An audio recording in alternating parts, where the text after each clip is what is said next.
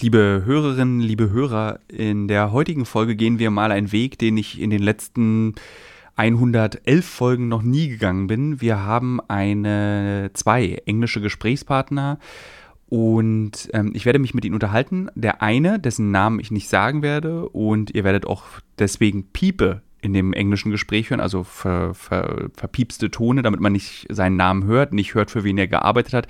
Er ist ein Kollege von mir aus Afghanistan und er hat es geschafft zu fliehen. Allerdings haben wir hier gerade als Büro in der letzten Woche ganz viel versucht, diesen Menschen zu helfen. Ich war also sehr erleichtert, als ich im Telefonat erfahren habe, beziehungsweise kurz davor, dass er bereits im Ausland ist. Und mit ihm spreche ich darüber, was es bedeutet, sein Land zu verlassen, alles zurückzulassen ähm, und plötzlich unter Todesgefahr zu sein, weil man als Journalist arbeitet und aus keinem anderen Grund. Und mein zweiter Gesprächspartner ist Juan Carlos. Dort wird es keine Piepse geben. Ähm, ihn kenne ich aus äh, El Salvador und er hat mit mir für die erste Staffel von Uncovered meine wirklich ziemlich äh, wichtige Reise durch dieses Land. Äh, ich habe schon oft im Podcast darüber gesprochen. Der erste Tote, den ich gesehen habe, das alles habe ich mit äh, Juan Carlos erlebt. Juan Carlos hat mich auch mal in Berlin be besucht und bei mir gewohnt. Also wir sind enger, als ich üblicherweise bin mit äh, Kollegen aus dem Ausland. Und er ist Kriegsfotograf und war auch schon in der Vergangenheit öfter in Kriegsgebieten. Und er hatte das große, tja, Glück, ähm, in Kandahar zu sein, als die Taliban kamen, um diese Stadt einzunehmen. Und er hat auch das noch größere Glück gehabt, nicht erschossen worden zu sein, sondern die Erlaubnis bekommen zu haben, von den offiziellen Stellen der Taliban diese Taliban zu begleiten. Und er befindet sich gerade in Kabul und mit ihm habe ich darüber gesprochen, wie dieses Foto, das die diesjährige, äh, die dieswöchentliche, nee, die die, die jetzige Ausgabe des Spiegels äh, ziert, das Titelbild, entstanden ist und was es bedeutet, unter den Bedingungen, die gerade in Afghanistan herrschen, zu arbeiten. Ähm, noch wichtig ist zu wissen, dass diejenigen, die kein Englisch sprechen oder nur sehr schwer äh, Englisch verstehen, was voll okay ist, weil ich war auch ziemlich kacke in Englisch und habe eigentlich nur Englisch gelernt durch Videospiele spielen und dann im Ausland sein für die kommt am Donnerstag eine übersetzte Folge in verteilten Rollen. Also Nils, der mir hier gerade gegenüber sitzt und diese Aufnahme kontrolliert, wird zum Beispiel die Person aus Afghanistan übersetzen und sprechen. Ich bleibe Tilo und Kaspar, den ja auch einige Hörerinnen und Hörer aus diesem Podcast kennen, wird dann Juan Carlos sprechen. Also für diejenigen, die des Englisch der englischen Sprache nicht mächtig sind, einfach noch zwei Tage warten, dann kommt eine übersetzte Version. Tja, ich weiß jetzt nicht, ob man hier viel Spaß wünschen kann, aber hört aufmerksam zu, es ist hochinteressant. Man erfährt Dinge, die man so noch nicht so richtig gehört hat, es sei denn, man guckt sehr genau in die Berichte der, aus, des Auswärtigen Amts oder in die Analysen von Autorinnen und Autoren, die sich mit Afghanistan beschäftigen. The guy with the gun just got in front of him, cocked the, the, the weapon and pointed at us, you know, like telling us, if you move, you know, this is it.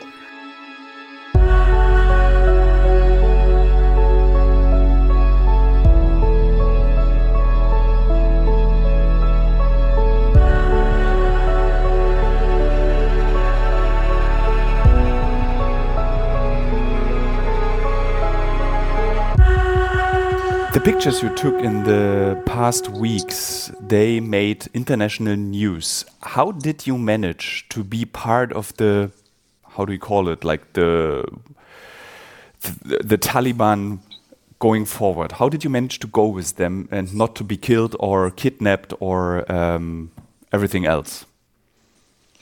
Right. Well, uh, uh, you know, I decided to uh, cover when I arrived to Afghanistan, Kandahar, because the way the situation was looking, uh, the Taliban advancing and taking over a major cities, uh, I figured Kandahar was going to be the next, uh, the next place where the Taliban was going to focus on, and having that history of being the birth of, of this movement and, and, being the capital when the when, when the Taliban was in power. So when I arrived, uh, it was uh, you know combat just uh, the outskirts of the city, frontline combat, but you know trying to cover the uh, Afghan military side of it. Uh, to make a long story short, uh, and we'll get into details about this later on. I imagine the Taliban pretty much took over the city within. I like to say 48 hours, but it was actually maybe 24 hours. It was really, really quick. so after that, uh, I ended up being stuck in Kandahar. Uh, so it was kind of a little bit worried about security because of uh, you know the the behavior of of, uh, of the Taliban, the historical behavior of Taliban with uh, with press. But it was actually surprising. Uh, let I let the uh, the spokesperson for the Taliban uh, that I was I was there as a foreign journalist, and sure enough, they assured me that the, the other colleague Fiction and I were were you know we're safe and and, and, as long as we don't go out, we, we shouldn't worry about anything and you know that eventually we'll uh, figure something out. So throughout this time, uh, I'm trying to get out to photograph because you know it's important to cover that that a major major event. And uh, finally, we were you know throughout this, it was kind of hard to go out without any sort of uh, permission from the Taliban in order for you to be on the street to shoot. And uh, we constantly were trying to get that access, but uh, it was denied until we were told that we could uh, go to the airport and be evacuated or take the flight out of Kandahar because uh, I was stuck there for about four days. During that trip towards the airport, uh, it was uh, I was told that there were no flights, so I ended up kind of uh, being stuck in the middle of a thousand or more Taliban in the airport, and I was able to through the fixer negotiate uh, if we could, um, you know, photograph and and, and, and, and, and show the world, you know, the situation in Kandahar, which surprisingly enough, they were uh, pretty much open about it, and they allowed me to uh, pretty much uh, do my work, which is uh, some. It was something very surprising and, and also pleasant at the same time as a, as a journalist because I was getting that aspect of this conflict that was not being shown or would not be able to uh, get access to show. So uh, this is how I managed to be able to do it without uh, putting myself in danger. But did they? Even though I had tried, but although I had, even though I had tried before to get access to to the other side, right, with the Taliban during the fighting, but it was it was becoming very difficult. Did they threaten you? during it like because uh, one like the simple taliban soldier does not know that you have the allowance to take pictures if he sees you taking pictures because the famous title you did for Spiegel and the French news outlet uh, and El País and uh, several magazines is a very close-up picture of a Taliban fighter. So, does did he know that you are allowed to photograph him? You know, that's the thing. Like I said, it was very surprising in the way uh, I think it's a new a new Taliban, a new aspect, or a new approach, or a new way of uh, uh, uh, dealing with media from Taliban. Uh, you encounter some people that do not like or question you why you're doing that. Once you settle that, uh, you know, you've been given permission to do it. Uh, it seems okay with it. some people, some some of the Taliban fighters do not allow you to, but in this case, I was not questioned because they, if you're there and if you're shooting, uh, I imagine they they uh, automatically assume that you've been given permission of course. otherwise you you wouldn't be you wouldn't be uh, standing or, or, doing this uh, uh, kind of photographs uh, without any access. So I must say I, I did not encounter many I did not encounter much of a resistance or hostility from from the fighters. So which kind of gave me a uh, a good position to kind of focus on, on on making the images and showing that side of uh, of, of, of the conflict. How did you experience the like the siege, the conflict of Kandahar? Is it like was it fast and controlled, or was it chaotic and uh, just a um, coincidence that it worked out so well for the Taliban?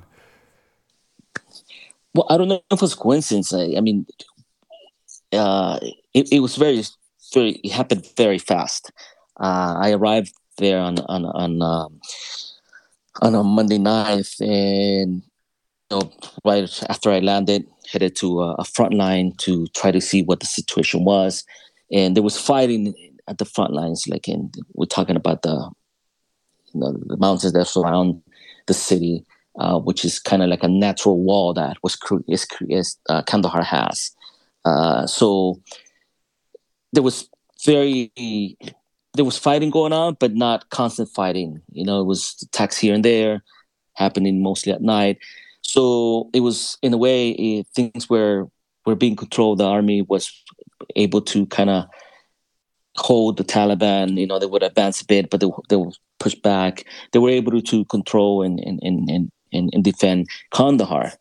Uh, next day, you know, the, you hear a lot more fighting at night and during the day periods. You know, it wasn't constant fighting, but it was pretty much being handled very well by the Afghan uh, military and police.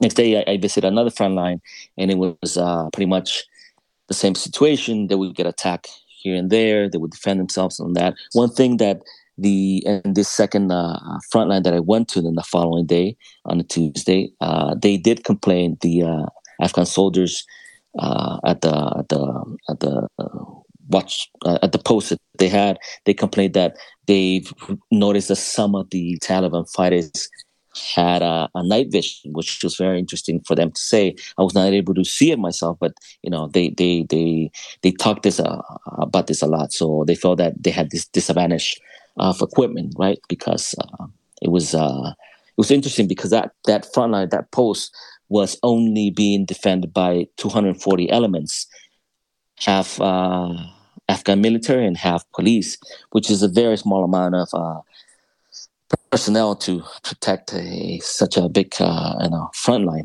So that day, you know, things went. Like I said, there was fighting here and there, but not much. Nothing in the city. It was all being in the outskirts. Uh, that night, around almost, you could say almost midnight, I started to hear, you know, heavier fighting, you know, explosions here and there uh, constantly. And which it was, you know, past two days I've heard that know, it, it, would happen for a while and then it would stop. And then a couple hours more, and a couple hours later, it would start again. But on Tuesday, uh, on Tuesday night, it was very interesting that uh, you know it, it, continued. It continued to uh, to to be like heavier, heavier fighting, you know, throughout the night, and uh, it just went on, literally on an almost nonstop. I mean, it was nonstop firefights, explosions all night, all night. Uh, so for me, it was it kind of gave me an idea that something big was happening. You know that that there was there was a a big offensive, or finally the Taliban was pushing into the city uh, because of these you know, constant fighting that went on until the morning. Got up really early in the morning got in contact with uh, uh, Fixer and picked us. He came over, picked me up, and uh, you know, I decided to follow follow the smoke, follow the noise, because uh, you know, as you got out to the you got out of the, the place where I was staying, you could see smoke coming from the horizon, and once again, you still would hear the firefights, the explosions. On the way to that area, we stopped by a, by a, by a, a cemetery and found a sad uh, situation, a sad event. There was a Noor, a, a young man that was kind of with friends and family were digging the graves for his parents who had been killed uh, days before, the night before, in you know during that clashes between the the Taliban and the Afghan army, and, and you know it was he, he lost his both of his parents, and you know as he was digging or they were digging you know the, the, the graves, you could hear the constant you know explosions, the firefights, once in a while you hear a, a helicopter from the Afghan uh, uh, military, you know, doing targeting, doing bombing certain uh, uh Taliban uh, points here and there. After that, uh, I headed to you know where the noise was, and it happened to be really close to the city now. You know, the fighting that I would hear, I had heard two days before, it was happening in the pretty much in the outskirts, right in the surrounding area of, of the of the of the city. But now it was in the city. It was literally, you could say, about five to 10 minutes away from the city center. So now you were getting the feeling the Taliban were really close, not quite in the city, but close enough. Uh, so got to this neighborhood, which was uh, the District 15 in the south of, uh, of Kandahar. And sure enough, there was a lot of commotion. There was a lot of people kind of standing outside, people fleeing the area. Uh, was able to get close to to the uh, to the front line. Uh, soldiers brought me in and even closer. and I was able to witness some of the fighting that was going on to you know protect or prevent the Taliban coming closer into the city. So that all the all the firefights and explosions that I had heard were coming, most of them coming from that area. I was told by a a, a Afghan uh, army uh, army, I mean, an Afghan soldier that all night the Taliban had actually pushed into the city. They were they cut they they they took over that area, the District 15. But early in the morning they were able to put them back, and they were happy about that. That they had pushed them back and you know prevented the Taliban from really capturing mm-hmm. that that neighborhood. That was really close to the city center. Did you hear? Uh, Uh, did you hear like words on the street from civilians? Now they are coming back, and everything will be the same as 20 years ago, or were the people way more scared than 20 years ago? Because in the, in the European news, you have the feeling that everyone in Afghanistan was surprised. But I think the reality, I believe, or I, I think the reality is like everyone was expecting it, except for the speed of the Taliban.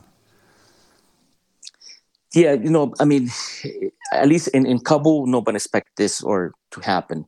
Uh, uh, in Kandahar, uh, they they had a different feeling because they knew that even though they weren't like I said they were in the outskirts of the city, but they knew they were close enough. So Kandahar had a different feeling about it.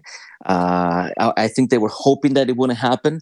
They were hoping, but in deep in their hearts, or they knew deeply in themselves that you know it was it was it was that Taliban was going to come in. Uh, you know, the, the, daily life, you know, it was business as usual. Monday, Tuesday, it was business as usual. You know, people doing their thing. You would just hear the the, the explosions, firefighters here and there. You know, that you hear some firing here and there. But uh, on Wednesday, you know, then people after that night of heavy fighting and, and, and, and, explosions all night and throughout the day, the vibe in in in uh, in Kandahar changed. A lot of businesses closed. You know, there weren't as many people outside. You could start. You, you would start getting that feeling of uh, of uh, you know they're getting closer. Now there were those that, like I said, they were hopeful or they had this this idea that it wouldn't happen that fast, and there were those that kind of felt that the Taliban's coming in, and know, we just gotta wait and see what happens. So there were some people worried about what what was going to happen when the Taliban would come in, you know, and I think uh, about what would happen, especially women, you know, and, and those who had worked with foreign uh, uh, entities, foreign uh, uh, military, for with the military, they, you know, the uh, I'm sorry, with the um, foreign forces that were in in the country for 20 years, but also a lot of the people of the working class or in villages or in rural areas uh, were actually fine with the with the Taliban coming in because they had experienced corruption during those 20 years of American and you know democracy, quote unquote, uh, in, in in in in in Afghanistan. Uh, there were a lot of people that had to deal with the corruption from the police and other government officials, and they felt that the Taliban taking over was a good thing, and they did not have to deal with this anymore and they could live in peace. And these are people that, you know, they, they, they can make very little doing their farming, uh, whatever job they do or whatever thing that they do in order to survive. And they were tired of ha- having to deal with this corruption. So it was a mixed feeling. It, I, I, believe that it, it, depends where, where you're coming from. If you were, if you are a more progressive, uh, you know, middle class, working middle class uh, uh Afghan or you got a lot more to lose because you know you want uh, you want a better education, you want a, uh, a better life for your children, especially if you have uh, uh women in your family. You want them to get an education, be part of society. They're going to be affected by this kind of taking over of, of uh, the Taliban uh, Afghanistan, but the working class, you know, the masses that are, you know, the vendors, the you know, the people that farm, for them whether there's a Taliban government or a you know quote unquote democratic American backed uh, government, it doesn't matter to them because they you know it doesn't affect them in, in any way. You know they they, they still got to work. They this is not going to change their their status or their way of uh, living. They this is going to continue to do what they uh, have done for for years, except that someone won't deal with the corruption. So there's some welcoming of the Taliban in certain areas, but it's also due because of the corruption that happened 20 years in in this uh, you know uh, U.S. backed uh, government. Yeah, I was talking to um, a journalist uh, for this podcast, and he told me the, I think the most what what the war brought to Afghanistan is corruption. That's the like what they what what an Afghan person takes out of 20 years of uh, forces in our country. Now we have corruption. That was was his conclusion after he fled, and I find this very interesting that. Um, people don't like we have problems to understand why there was this war now because it made no uh, it made no sense. And also the people of Afghanistan they often don't see the positive effect. I don't I, actually if you ask me I couldn't tell you the positive effect of this war for Afghanistan as well. But it's interesting to see that everyone is so speechless right now and they don't know what to think. And maybe it's better with the Taliban or not. We don't know yet because the Taliban now is like seeming to be more progressive in a Taliban sense. Do you have the same feeling if you look in the streets, look how they behave? I was reading stories about their beheading again, their hangings, they they whip people with a whip. I don't know, is it an English word? Yeah. Um, yes. What could you like? Could you experience such like this cruel behavior of the Taliban? That uh, what you, the journalist said about corruption, I think is pretty accurate. I think it is a big factor. Uh, so, you know, the the, the ex, what what he said and and and is correct, right? The Taliban, I mean, um, the Afghan people or the Afghans in general, they didn't they didn't didn't benefit that much from those 20 years of uh, American backed government or, you know, or that international intervention that you would think of. Like you would think that 20 years is it's a pretty good period of time to see a difference, to to to see uh, changes. Now there were some changes, especially uh, you know, in, in, with women that were able to kind of uh, be more inclusive in society and all that. Those changes, yeah, they're there, but in general, infrastructure and other things, it, it it's lacking. Uh, uh, he's right. I mean, the ones that really benefited from this war were the private contractors coming in and you know doing whatever they they ended up doing here mm. uh, and charging millions of dollars for something that otherwise right now you don't see right? And i'll give you an example you know like i in this whole in this whole situation that i was stuck in kandahar you know i was expecting to to be able to take a like a charter flight or, or and you know leaving some sort of a humanitarian flight. Somehow get out of Kandahar in order to uh, come to Kabul. But that thing wasn't happening, so ended up taking the decision to drive from Kandahar to Kabul, even though I was being advised not to do it. Yeah. But you know, it was either that or I, I, I would still be stuck in Kandahar. Uh, anyways, so ended up doing that trip. It was very interesting. Uh, it wasn't as bad as I expected. And, you know, we encountered a few checkpoints, uh, but once again, what you said, you know, it's it's a kind of modern or you know Taliban or a different Taliban than what it was 20 years ago. Uh, but so, having said that, you know, went to checkpoints with journalists, they would just you know go through without any issues. If we had any issues, we had a, a letter from from the Taliban spokesperson saying that we're guests of the Taliban, that we're journalists, and we should be allowed to do our work. But the reason I'm telling the story is that going back to who benefited and how the uh, the Afghans have not really seen the the the results of 20 years investment in the country. You know, seen it in in in a in in a big way, right? Is that the road from Kandahar to Kabul is one of the worst roads I've ever ridden on. I mean, that road is destroyed. It's it, it, it's a mess. It, it's it's incredible how vehicles can, you know, use that road to to travel. It, it, it's it's really bad. So while I was on that trip, you know, what I was thinking about what had happened and what was, what what had happened in Kandahar, what's happening in Afghanistan, the whole situation, you know, it, it it dawned on me that I can't believe that after 20 years and billions of dollars, they couldn't build a good road to connect Kandahar, you know, the second largest and most important city in Afghanistan, with Kabul. Yeah. you know, could you know people could argue security uh, uh, uh, reasons, you know, but still, like these are the kind of things that that would benefit a country. Uh, now they're not. It's not all that would uh, make a, diff, big, a difference in, in Afghanistan, but you know, roads infrastructure is part of helping a country kind of the development, right? You connect people because they have to travel or goods, whatever that is. And so roads are, you know, important nowadays in, in general. And this was, uh, I mean, that road looked like it was from the 70s. I mean, I think in the 70s they had better roads than now. I'm sorry. Yeah. That even comparison is not even good, right? But it, it was, it, it, it's just, just to give you an example of the whole corruption and how Afghans have not really felt or have uh, have not, not really seen that big uh, change, that that development so of the country after 20 years of investment would you say, the U.S. in, in foreign. Would you say that the advantage of um, having a United States government backed up by the United States that most of the people they didn't see the advantage of that because there were no roads built, there were no schools built. Um, and could this the reason why it went so fast?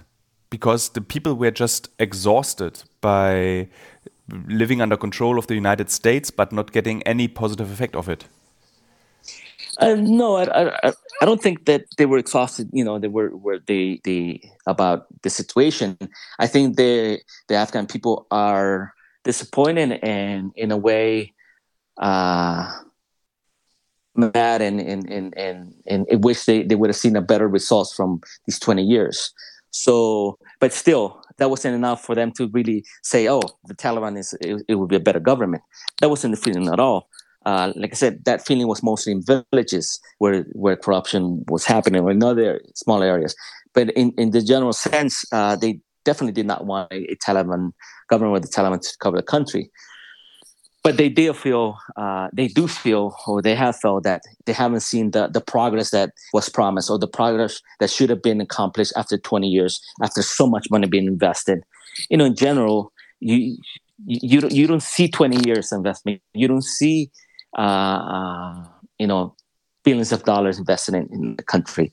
So that's kind of, I think, the feeling of people in general. The other thing that many expressed, especially during the fighting, is that they were angry and sad at the same time about the U.S. withdrawal of Afghanistan. They couldn't believe, and for them it was very. They were confused, and they couldn't believe why the United States had just abandoned them, abandoned them, you know, overnight. Like why they just left, you know, like they just left them behind instead of staying here and helping them fight instead of staying here and help them helping them you know avoid what we have now a a um, Islamic Emirate state right?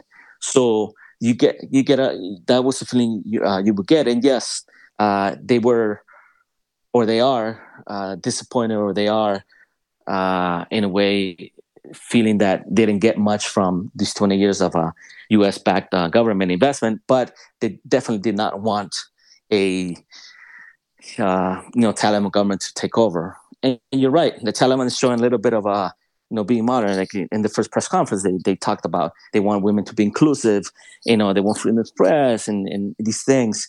Uh, but right now, people in general, and at least in Kabul as well. I mean, in Kabul, I've gotten this feeling of, of people being that un- uncertainty, right?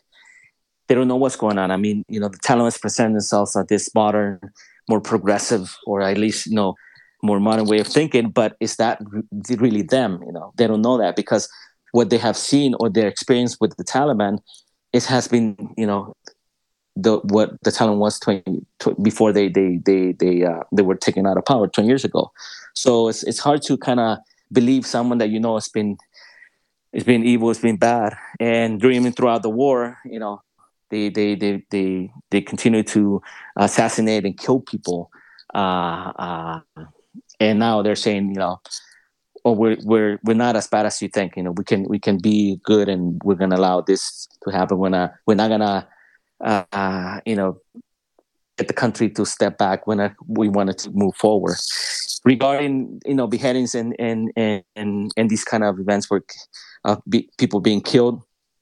I haven't personally uh, experienced or seen anything like that, but I have heard from uh, other Afghans and, and colleagues that in certain areas, some people have been uh, in this situation where you know their family members have been killed because they're they work for the U.S. government or you know, or, or the foreign uh, uh, armed forces here or UN or some sort of a international organization. Others because they're journalists. Others because they're activists. So you you you have these cases that you hear people talk about. Uh, so, but I haven't witnessed any any any of them yet. What about but, your uh, what is what about your fixer working together with you? Is he, isn't he in danger now when you leave the country, but he has to stay? Yes, well, he he was already in the process of getting a visa ah. because he had worked for for uh, for uh, you know for the the uh, the ISAF, uh, and so he's he's in in that process, but still, it's not there yet. So he actually uh, had to come to Kabul and, and you know stay here because he felt in Kandahar was not was not safe. Now, my issue has been uh, as a freelance. When I got to Kabul, I haven't had a fixer because the fixer I was supposed to work with, he didn't want to, and he was too busy trying to get out and get another of his friends out. So he never got back to me, and I didn't want to push him to work with me. So mm-hmm. I've been actually covering Kabul without a fixer. Uh, actually, I have a, a taxi driver that uh, you know I was connected with, and he's he lived in Germany for years, so he speaks good German, but not English. He speaks you know enough English for me to get along. So he's been a great person to work with. He's been uh, kind of uh, my translator sometimes, but many times he stays in the car and I just walk on my own and try to get things done. You know, it's yeah. been difficult, but but yeah. So uh, actually, that's been one of my my my uh, obstacles here. I don't have a fixer because many of them are trying to flee, or many of them are afraid of, uh, of working with a foreign journalist. So uh, I'm lucky enough that the Latifi tax Rabbit is is doing it. He's done it before with you know with other German media, as he tells me. But yeah, he's in danger. So uh, I'm trying to figure out and, and find a way through organizations and other colleagues that I know of to see if he can you know apply for a, a visa or, or try to take them out as a refugees from here uh, after I, I, work I know after after working with me. Uh, so I'm giving him some information and I could provide him with the type of letters, whatever support that I can I can provide him with. So yeah, that's in the works because I know eventually things will be will get tougher, right? Uh, what do you think about like how how long do you have to stay in Kabul? Because getting out of Kabul is quite difficult right now. Yes, it is, and it's a sad situation what people have to go through to get out of Kabul. It's just it's heartbreaking. When I'm there, it's I get angry, you know, I get sad. Get it's it's heartbreaking seeing what people have to go through. Uh, but you're right, you know. So, but you know, I'm here to report. I feel that it's important to be here to try to show as many stories as possible to show the world, you know, to the people that you know this was a big mistake. This was once again, uh, the world world the world is abandoning Afghanistan and leaving them in a, in a, in a bad situation when they shouldn't be dealing with this. So I'm planning to stay here as much as I can uh, until I can no longer stay here, or you know when I decide that it's time to go, you know whichever comes first. So I'm gonna push the limits, see how far I can I can be here and, and do as much reporting as I can and witness what's happening because one of the reasons that I, I decided to come here is that I, I analyzing and, and, thinking about what, what was happening in Afghanistan, the withdrawal of, of, the U.S., which you know they call it withdrawal, but actually they they pretty much uh, abandoned. You know, it's like they, they just left, and they, they kind of uh, and it's been a lot of comparisons. It's, it's like the Saigon, you know. Mm. In the Vietnam War, so I felt that covering uh, the Afghanistan situation right now, it is our is the Vietnam of our era you know, it's like Vietnam 2.0. You know, you have a, a, lot of similarities. Yeah. Right? Yeah, you in, also have the same pictures. Like you see the helicopters hovering over the over the uh, the embassies, yeah. rescuing people. It's like the similar pictures than to if you compare to Saigon. Yeah, yeah, you know, people rushing into the airport trying to get into flight and all this stuff. And uh, you know, I have a picture in the front page of El País a couple days ago where there's this commotion and all that. So yeah, you're you're right. It, it's just that's what I'm saying is it's 2.0. It's it's the same scene except that now we have better technology, which doesn't really help much because you still can't handle evacuating people. You know, they, they didn't ha- do a, a good uh, job of handling the situation. Now it's not easy is not organized. Of course, it's, it's never going to be that easy, that organized. But you could get uh, a good plan, a good way to do it, except that they never did. So that's why you have this mess. You know, you have people that have been injured, you know, and, and, and I, like I said, I haven't witnessed, but I've been told that there's people that have been uh, killed trying to get out. Well, you have the, the people that jumped into the the uh, the, the plane the other day that fell from the sky. You know, these kind of sad situations. Mm. Did you did you go to the airport yesterday? Yes, I was at the airport yesterday. Did I you see the shootings and the that there are like fightings between American forces, German forces, and Taliban forces?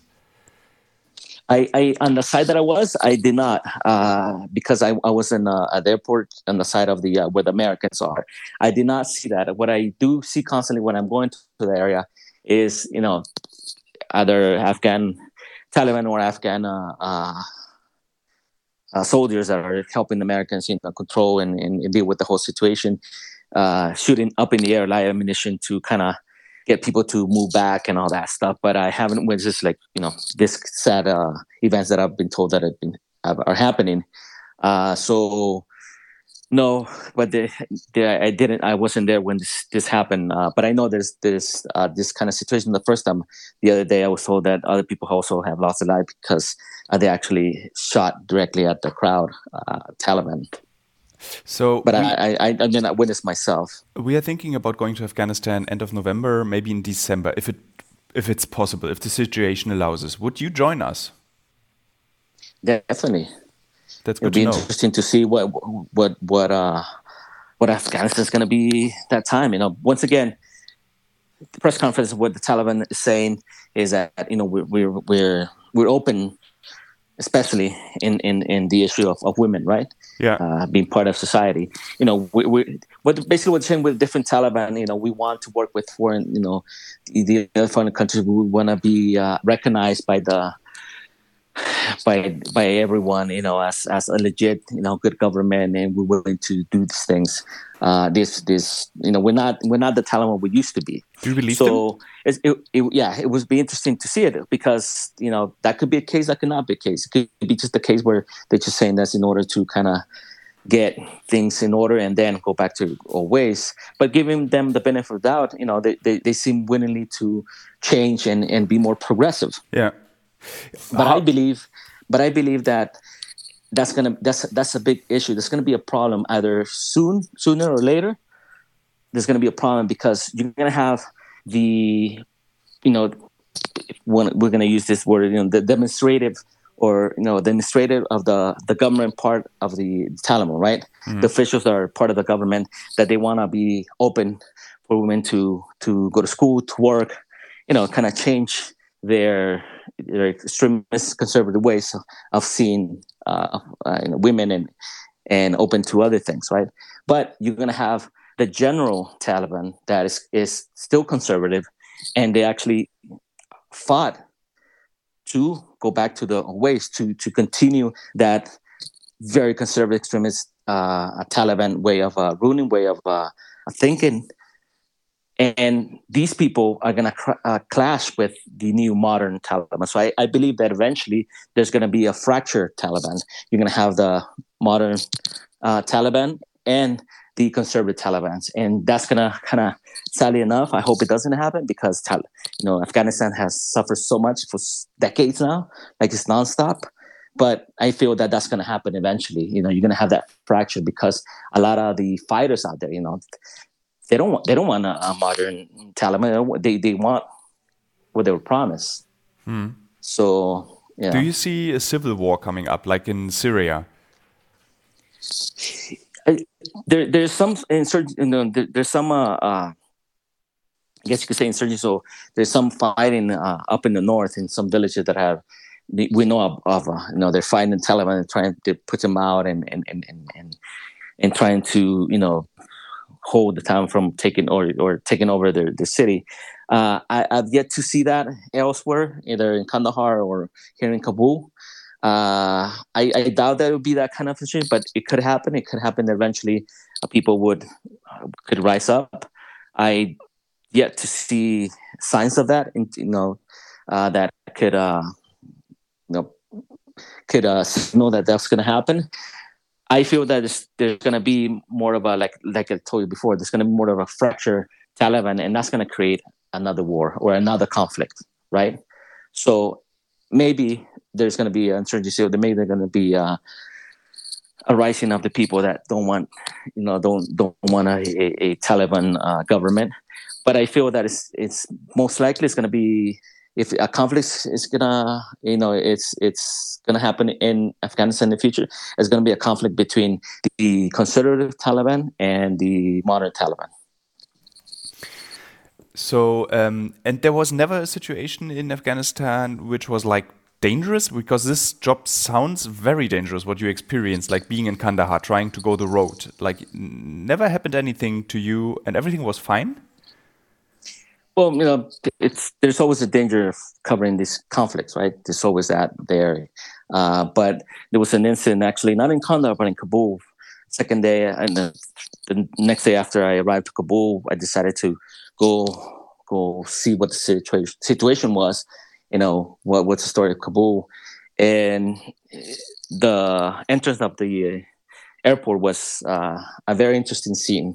You had hundreds and hundreds of ta- of uh, hundreds, hundreds of, of, Afghans trying to get into the to the airport, and it was a cat and mouse thing. You know, the, the, the people would try to rush in or get into the gate or at least into the line, and then Taliban, you know, protecting that area, were hitting them. You know, shooting live ammunition to the air, trying to push them back. And it was this constant thing.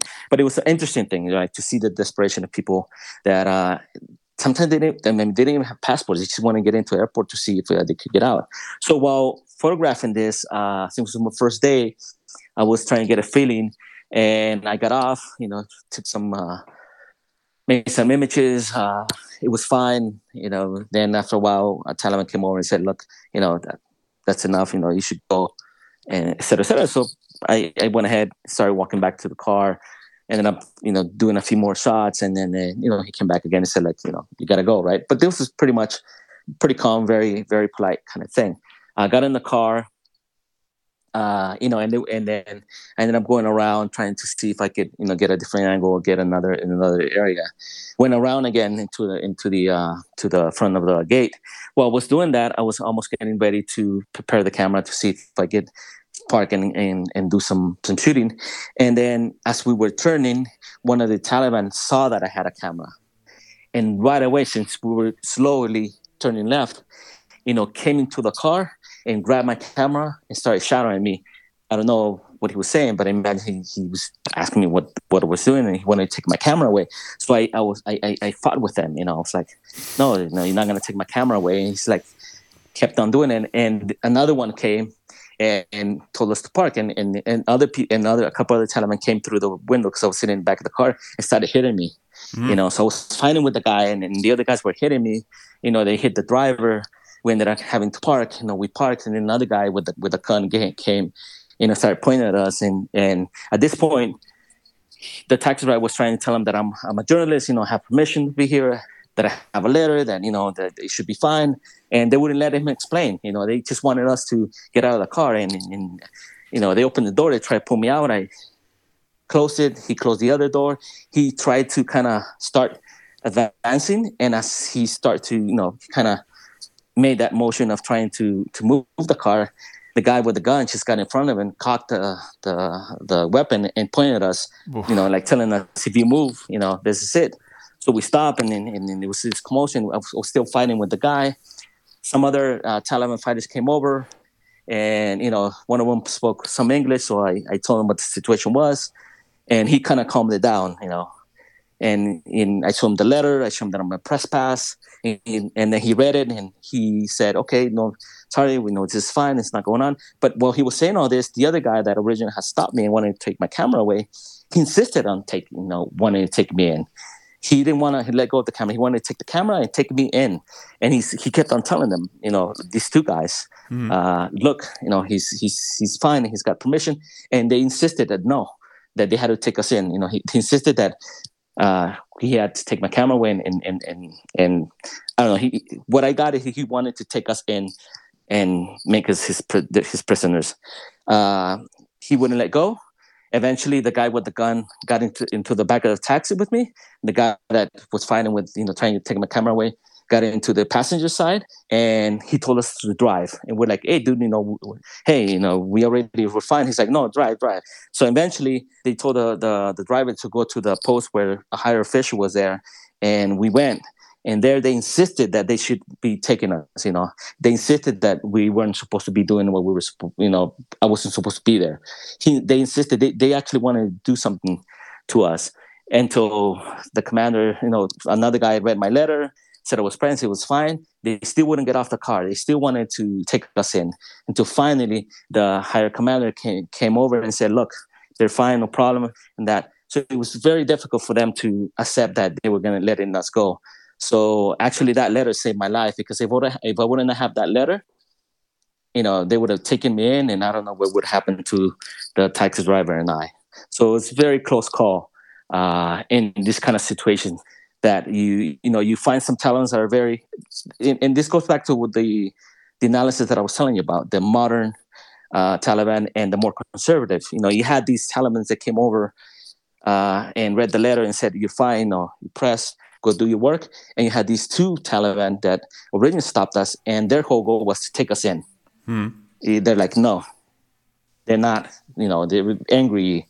Uh, you know, against America, against everything. So uh, you have this this difference of uh, of approach, and, mm-hmm. and, I continue to encounter that kind of situation when I go out and shoot. You know, sometimes I find a very open, as long as I have the right documentation, then the, the letter, they allow me to know more my work.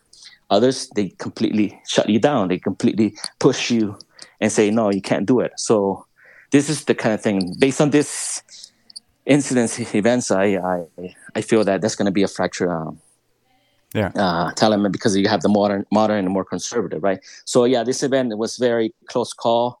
Uh, this was a very nervous situation you know, he, the taxi driver after, uh, I mean, I don't want to call him taxi driving so much that he, you know, he, he, he was, uh, we kind of laughed about it afterwards, you know, kind of to, to cope with the situation, but it was very, very intense. And, and you know, it could have, it could have ended up taking a left turn and we would have been taken in and I don't know what would have happened to us. So, yeah, yeah, these are the kind of things you end up dealing with as a, as a journalist. Juan Carlos, thank you very much. If you ever need a bed again in Berlin when you're going back home, uh, you are um, welcome to stay as long as you want. I'll be happy to. Actually, that's one of the cities that I want to move to. So yeah, so no, maybe not forever, but until you find a flat where you can live, you are welcome to stay at my place. Thank you. I appreciate it.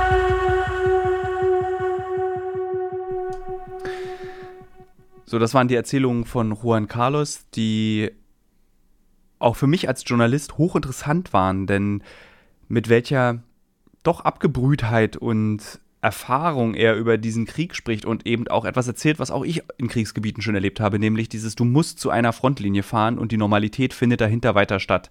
Davon hat er ganz gut berichtet, finde ich. Mein nächster Gesprächspartner ist, ich wiederhole das jetzt nochmal, namenlos und äh, er hat im Gespräch einige Male seinen Namen gesagt. Ich habe seinen Namen gesagt und auch ähm, den Ort, für den er oder die Firma, für die er arbeitet. Die haben wir aus Sicherheitsgründen und auch nach seiner Bitte ähm, verfremdet mit einem Piep. Also kriegt bitte keinen Schreck, wenn es zwischendurch piept. Das ist einfach nur, um das Leben dieser Person zu schützen. Und warum es auch aktiv beschützt werden muss, hört ihr in dem Gespräch, was jetzt folgt.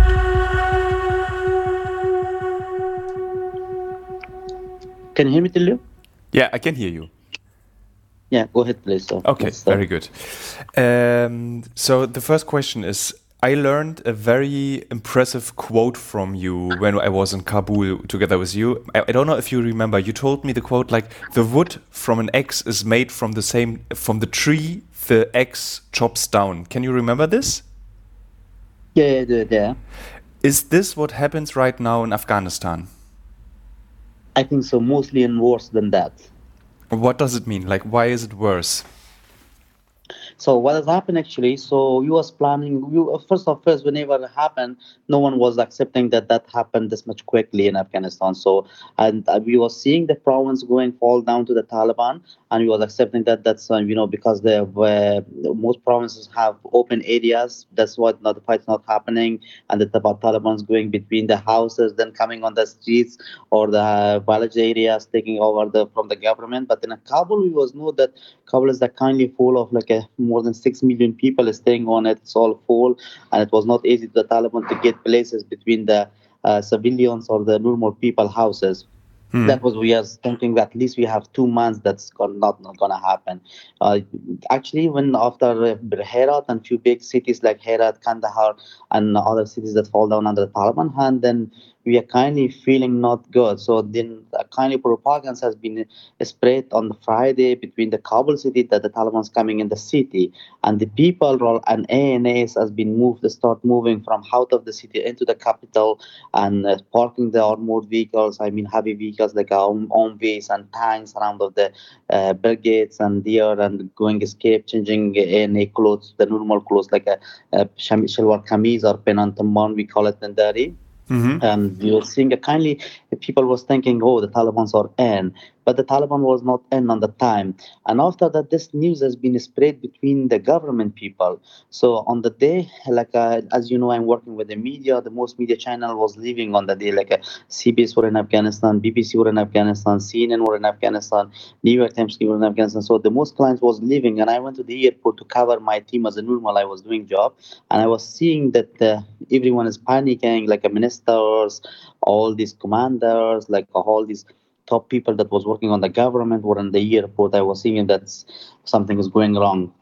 In the meantime, has been heard from a security uh, alert that I should also be leave as soon as possible that I can do, and I keep myself at the airport to leave. I can go back to the what happened at the airport. Then we were everything was normal. Everything was normal. Uh, I have, as you know, I, I, have many friends at the airport, and uh, I has been asked my friends to buy me a ticket for my brother, and they said, okay, there's tickets over the load, and the people is a lot. There is like three uh, airplanes, uh, planes has been scheduled to Turkey, Istanbul all these people which was working for the government, like a parliament members, ministers were on it. So what happened actually, these were three flights. One flight was at the 5 p.m. and the other flight was at the 8 p.m. and the last flight was at 3 a.m. of the next day. Uh, so the people were on the two other flights. They was being tried to jump up on the first flight, which is going to happen on the five o'clock. I kindly just think that the plane was for 300 people. It was overload like uh, more than 700 people. That's what I heard, and I have a witness on it, and I have videos of it from the staff of the Kam Air, which was over 700 people on it. So they has been told them, please get out of the plane and no one was attention. The people were into the plane with the guns because these uh, MPs and parliament members or minister have access to the VIP, so they can drive into the VIP with the guns as a normal of you before. But they done the same thing on the day, which make the situation worse. So that so the, the, so the, the parliament the, the people working in the parliament they they put their guns yeah. out and threatened their own people leave the plane leave the plane did I get it right yeah Wow. Yeah, yeah, they went to the plane. So yeah, and after that, the uh, airline was requesting them to leave the plane, please. We only can take only 300 people, which is uh, standard of the mm. plane and airlines. But no one has been attention. What uh, the Kam Air has been decided to leave there on the time.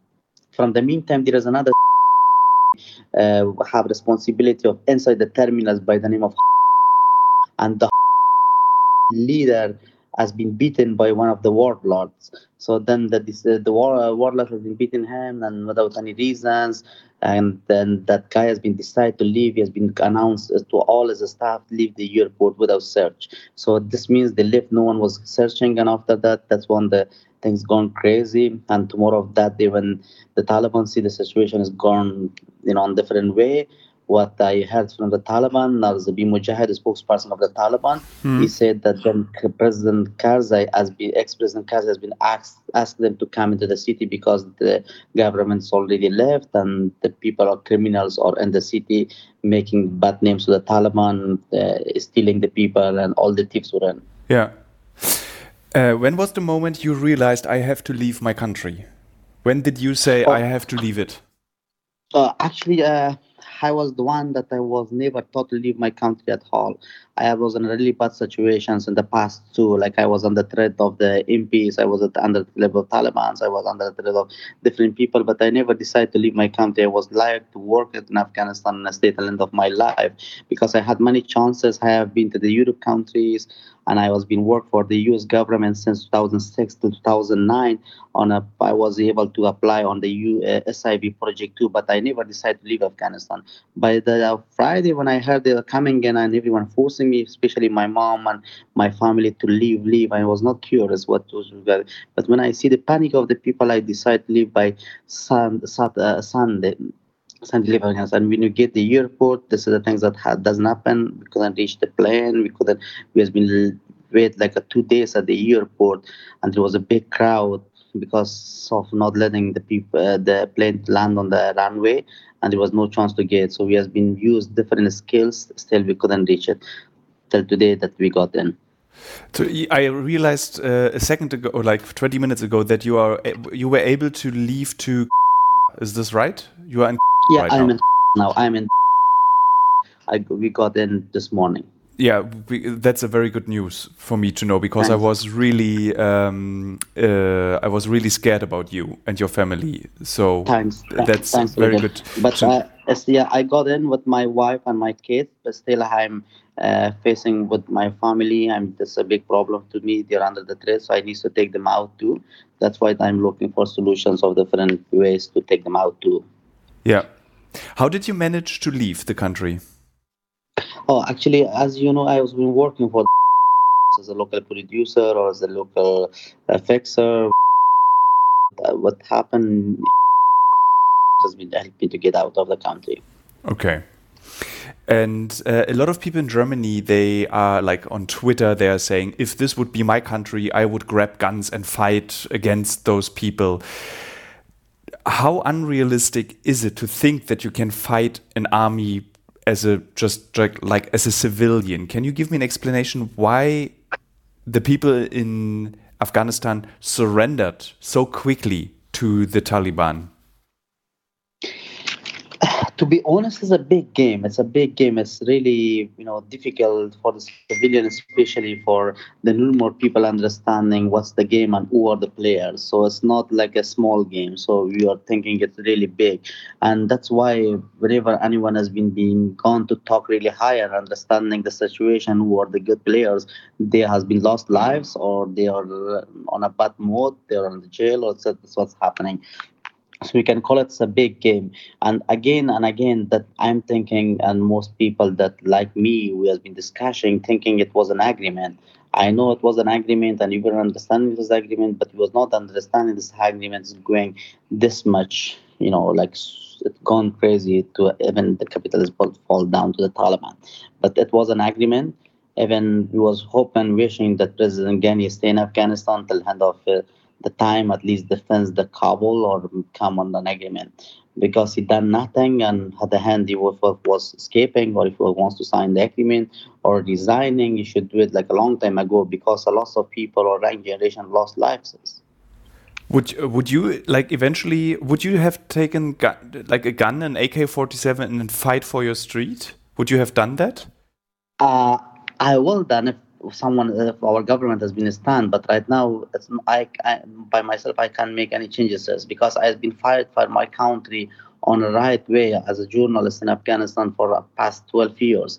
I has been done a lot to my country to make aware the people what's going on what's good to the country what's bad to the country has been made. A lot of information about my country has been fight against to the corruption in afghanistan. I has been open mind of the people what's going on has been given information about the mine of Afghanistan, how many mines do we have, how many you know expensive mm. mountains do we have, but that doesn't work. So this means you cannot clap in one hand. So you must be have a you know a unit to work on it. Which is not. But I'm ready if yeah, if someone's go announce from Afghanistan that we are ready to fight against because right now we are understanding we are not fighting Afghans to Afghans. They are getting support from outside. I mean, if you go and make it categories, so we can call it our neighbors, Pakistan and Iran. If you make it a little bit high, we can understanding who are on the high positions making these games. Can you go back, or do you have to stay in in? Or in i like I, I i like to go back and that's my one of my wishes to go back because i left my life there you know i left my everything all my wishes my kids wishes everything is there. So but i have seen the seen the situation of the taliban and trading the people i kind of lost my all wishes. Before that whenever anyone was was mentioning me to leave afghanistan it was make me on a bad mood and it was nearly i was crying wow i should leave the country that i work for it. Wow i should leave my country that has been done everything and i was wishing to stay there longer. But right now i'm not understanding because i have to take care of my own safety and my family's safety which is one of priority to me. If you uh, you can open the door if you want. Sorry. Yeah. That's okay. If they done for the second time we'll open no problem Okay. Yeah. Yes. If you like for our for my listeners, um, if you leave a country, what is it what you are taking with you? What what do you take? What is your what are the belongings you're taking with you?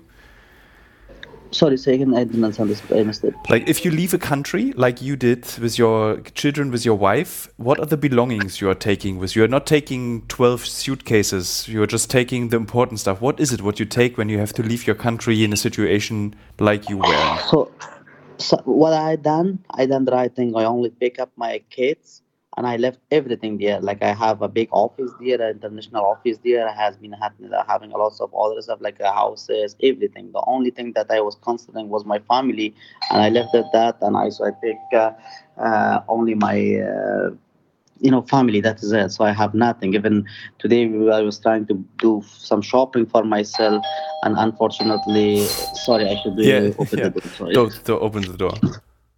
So sorry. No sorry, problem. Guys, if anyone listening to me, I'm so sorry. It was my kids.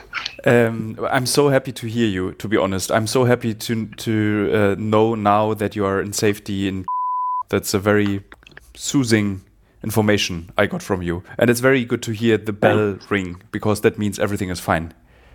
Thanks. Uh, so yeah, the question was like you you only took your kids. You left everything behind. You don't have like did, did everything. You... Everything. Okay. Everything. So to be honest, let me share another story that we was uh, spent like uh, two days at the airport the first time, and we got a break. So I can let me explain what happened from mm-hmm. the after the Sunday. So by the Saturday, we all went to the airport. I mean, I called my family. I had access to the airport, like my vehicles have access card. So we went to the airport. We spent all the night in the airport. After things gone crazy, as I said, the guys were in with the guns uh, in the plane. Then we spent all the night there. The flight not happen. So there was a hook, uh, Qatar flight was coming to Kabul, and it was chartered by uh, the company to take us out.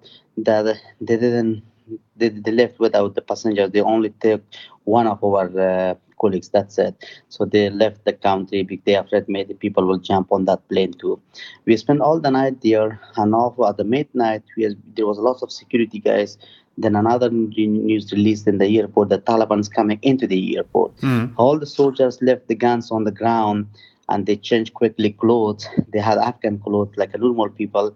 They left the airport. This the airport's gone crazy, and there was no no one at the airport. Somehow, the people has been aware that there's no one in the airport. A group of them people with came into the airport on the runway. Everyone was walking on the runways, on the planes. That's the reason. Photos. So because the soldiers they took off their clothes, they put their weapons on the ground, and everyone could enter the airport. And that's the reason why we saw worldwide those horrible pictures of people clinging to planes and falling from planes because that's there was right. there was no security anymore. The, the, that's right. Because they that's were scared. Right. That's what because yeah, that's right. That was the start point. So that was the start point. So we went all the, all the day. We went all the day. Then the special force came in. I mean, Afghan special force. They tried to take the control. They couldn't done it. And after that, the Marines came in to take the control. A kindly they controlled the people. They took out everyone. What I done smoothly, I have been took all my team in a parking area and I locked the door behind us and there was dark. No one was realized that we were there for the time. And uh, so the Marines has been took the control of the airport. They make a line, they put the grills on it, they park all these tanks around, so no one get access to the site until in the morning. So in the morning, most people has been heard. There is no one in the airport. The big crowd of the passengers came in. They had flights on the time, but there was no flight was happening. They gone crazy. They gone into the runway, airport, everywhere. Then the access, the control is gone under of out of control from Marines too. Yeah. Everyone was on the, on the runway. Then they gone to crazy around the airport. They was seeing any plane that was jumping on it without plane. So I have been witness the people were sitting on the plane for at least more than uh, more than uh, 12 hours or 13 hours to get out of the country. They was only thinking that this, the plane go out. No one, no pilots came in to make the flight happen. Yeah. So, and after that, after that, we were on the play uh, on the plan to leave the country. Then we has been uh, contact Marines and we has been contact other peoples to get out of the country. They decide to take us away, but there was no chance because all the normal people was understanding that we are the one going leave Afghanistan legally because they were seeing as we are with the kids, we have luggage, everything. So make we make like a different plans, like more than 10 different plans, we not get success. So the last plan that we made, so we discussed with each other. I said, okay, there is only way that we should stay in the airport because we are safe. If we go to the out of the airport, we're getting searched. Because in the morning when my driver left the uh, airport with my mom, they got a stop at the first checkpoint of the Taliban. They took out my car and they left my mom and my driver to walk away. And my vehicles stayed with them at the airport. And if I have seen it last time when I uh, left uh, Kabul. It was on really bad mode. They break the windows, all things. Mm. Uh, I said, guys, if you leave the airport, they will search us. It's better we stay near. So we decide. Then the Marine said, okay, come closer to us, make a surround of the group that we realize that you guys will take you guys. Then they decide to make scenarios. He said, okay, whenever we uh, start shooting on the air and spreading these people, you guys come should come to our side. So it has been done this for three times. We didn't get success. On the last time, we have seen the Taliban, which the Marine was only 15 minutes away from us. The Taliban came on the middle, start you know beating the people with the uh, stick, with the uh, heavy woods and pipes, everything, and shooting on the air not cares who is woman, who is child, just been started beating everyone. Then the people gone away, and I lost like my two luggage, which I had money on it, like all, all important documents on it, everything. Uh, and tomorrow of that day, a friend of me called me, said, "May you." Uh, that's why we left the airport, and they called me, said, "Okay." On, that was a good chance to us actually to leave at the airport that time because we left with a big uh, gra- uh, crowd of people because it was tough to them to realize who was who, and we were lucky to live on them. But I lost two luggage, which was how every, all my important things and documents. And then you came back to the airport, and then you could catch the flight to. Uh, yeah, we came home, and on the night while I was at home, my knock, uh, my uh, gate got knocked by the Taliban but uh, did, I can't say they were behind me, but the only knocked the door. They said, "Whose house is this? Is a government house or something like that?" But I have a lots of uh, gays or IDP people from my relatives, some other people from Herat to my house. They said, "No, it's a normal house. There is no one." That's it, and they left. So then I changed my uh, place in the morning. I changed my location. Uh, I was waiting for the other flight. What have we done? Then we got access for the second day and we wait and this morning I gone and I get in. We are thinking about going to Afghanistan in November or December. Do you think it's a good idea? Not a good idea, but we'll see the situation. If the situation going good, but maybe, but I don't think so. That's going to good. Okay. How do you what do you think? How long it will take that Afghanistan will settle with the new Taliban government? So the one thing was really common between the people everyone saying we gone back like a 20 years. So the, in the past 20 years since the united states came in, into afghanistan we made something. This means we lost all of them. And again i hope that we i be wrong my height be wrong. I hope that we are no we are like a standing on the place we were. If you're not going further, at least we should stay on the place that we got in the past 20 years. Can you do you think there is something like there is a chance that something happens like in Syria that there will be like a like a small group of people fighting against the Taliban? Like I don't know there's a civil war that there will be a civil war. I I hope not I hope not. Uh, I know what you're asking exactly because we have been experiencing it in the past between the civilian wars I mean Mujahideen on Taliban, and before that, we have been experienced that. I hope we not get that position. But what I'm thinking, we are close to that war. We are close to that war because right now I'm hearing this fight on the north because we have no central government, but there's war. I don't know what they're fighting about. And I have seen because yesterday was yesterday before yesterday, sorry, I mean yesterday before yesterday was the flag day and uh, some people was left you know afghanistan flag but i was seeing they are getting harassed by the taliban and getting beaten by the taliban. Why you guys still respecting that flag and why not respecting the white flag of uh, uh, islamic republic of afghanistan what they calling it? Or uh, so these when i'm saying these things we are close to that war but i hope that not go happen do you, like in Germany when we are discussing about Afghanistan, the Taliban is always like those are the bad guys. Is it that easy? Can you just say Taliban is bad and the rest is good? Like I, it seems for me too easy to just say those are the bad guys and we have to fight them. That I think there's more to it. What is your opinion on this? Uh, it's really early to say bad about bad things about them or good things about them. It's really early because we are seeing a big, you know, a changing on them. Because like you see before, it was not possible that women go work on TVs. Like now, you see they done interviews with the women on the TVs, like live interviews, and I have seen, you know, many other changes. They are a little bit changed from the past, but it's not hundred percent clear they're staying on it or no. Because when people were asking on the uh, from the spokesperson of the Taliban, they was keep telling we has to make a Sharia law rules or something like that, like Islamic rules. So if they're looking for the Islamic rules, again, it's different. But the Islamic rules that they was having it in the uh, past regime they had that's not acceptable from the people. So uh, we it's really early to say something about that. Let's hope that they are changed, and I hope they go make a government that is, you know, having all the part of Afghanistan with them, including the people they were in the government. So I hope that did not do the mistake that the United States done in 2001. So when the 2001 United States came to Afghanistan, they ignored Taliban totally. Even they didn't ask who were the Taliban's. But that's why the Taliban has been seen, no one is attentioning, and no one has been giving them rights. They went to the mountains. They have been recreating themselves. That's why we have this big, you know, of them. Um, you said one thing to me which impressed me a lot when we met in Kabul. You said to me that when the Taliban was here, Kabul was safe, but now we are free do you think this will will be the same? Like Afghanistan will become safe again, but you are not free?